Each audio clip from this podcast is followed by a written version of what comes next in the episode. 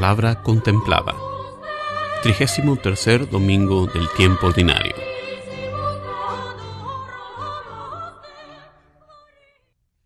Lectura del libro del profeta Malaquías.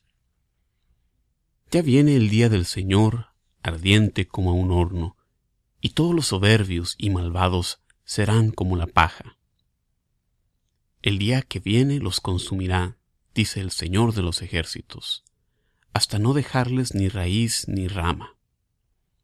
Pero para ustedes, los que temen al Señor, brillará el sol de justicia, que les traerá la salvación en sus rayos. Palabra de Dios. La respuesta al salmo de este domingo es, Toda la tierra ha visto al Salvador.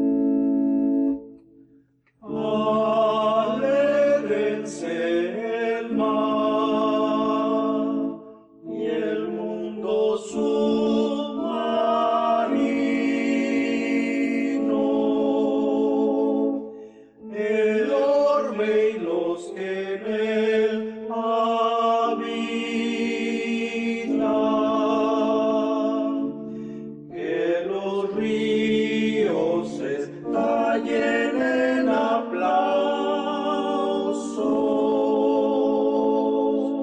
y las montañas salten de alegría.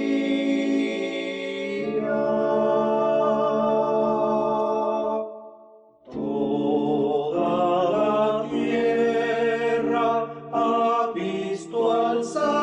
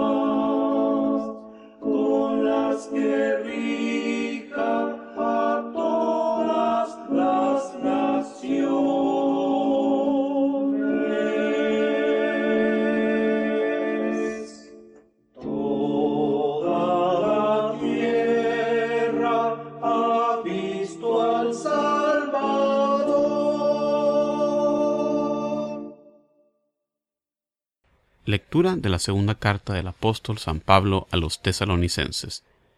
Hermanos, ya saben cómo deben vivir para imitar mi ejemplo, puesto que cuando estuve entre ustedes supe ganarme la vida y no dependí de nadie para comer. Antes bien, de día y de noche trabajé hasta agotarme para no serles gravoso, y no porque no tuviera yo derecho a pedirles el sustento, sino para darles un ejemplo que imitar.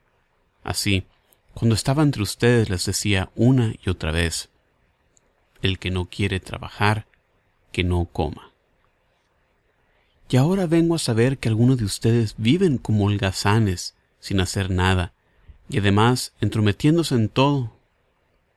Les suplicamos a esos tales y les ordenamos de parte del Señor Jesús que se pongan a trabajar en paz para ganarse con sus propias manos la comida. Palabra de Dios.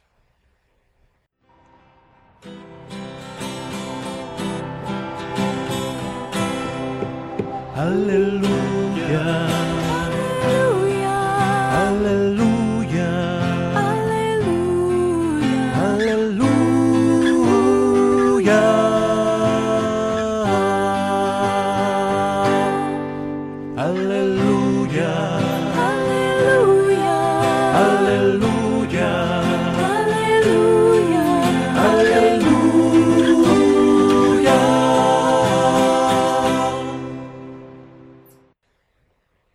Proclamación del Santo Evangelio según San Lucas. En aquel tiempo, como algunos ponderaban la solidez de la construcción del templo y la belleza de las ofrendas votivas que lo adornaban, Jesús dijo, Días vendrán en que no quedará piedra sobre piedra de todo esto que están admirando, todo será destruido. Entonces le preguntaron, Maestro, ¿cuándo va a ocurrir esto? ¿Y cuál será la señal de que ya está a punto de suceder? Él le respondió, Cuídense de que nadie los engañe, porque muchos vendrán usurpando mi nombre y dirán, Yo soy el Mesías.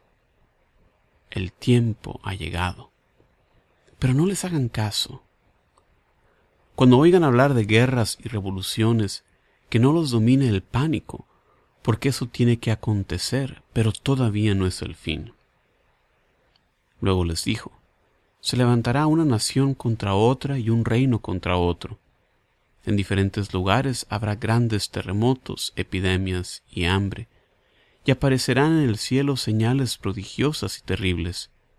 Pero antes de todo esto, los perseguirán a ustedes y los apresarán, los llevarán a los tribunales y a la cárcel, y los harán comparecer ante reyes y gobernadores por causa mía. Con esto darán testimonio de mí. Grábense bien que no tienen que preparar de antemano su defensa, porque yo les daré palabras sabias, a las que no podrá resistir ni contradecir ningún adversario de ustedes. Los traicionarán hasta sus propios padres, hermanos, parientes y amigos. Matarán algunos de ustedes y todos los odiarán por causa mía. Sin embargo, no caerá ningún cabello de la cabeza de ustedes. Si se mantienen firmes, conseguirán la vida. Palabra del Señor.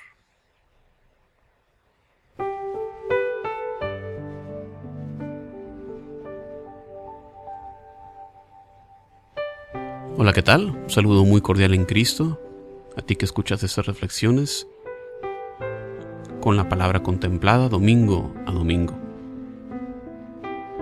En este trigésimo tercer domingo del tiempo ordinario, nos encontramos ya casi en el final del año litúrgico que culmina la próxima semana con la festividad de Cristo Rey. La primera lectura viene del libro del profeta Malaquías, que es el último profeta en el orden canónico del Antiguo Testamento. Él escribía por ahí del quinto siglo antes de Cristo, en los tiempos en que recién habían regresado los judíos del exilio de Babilonia.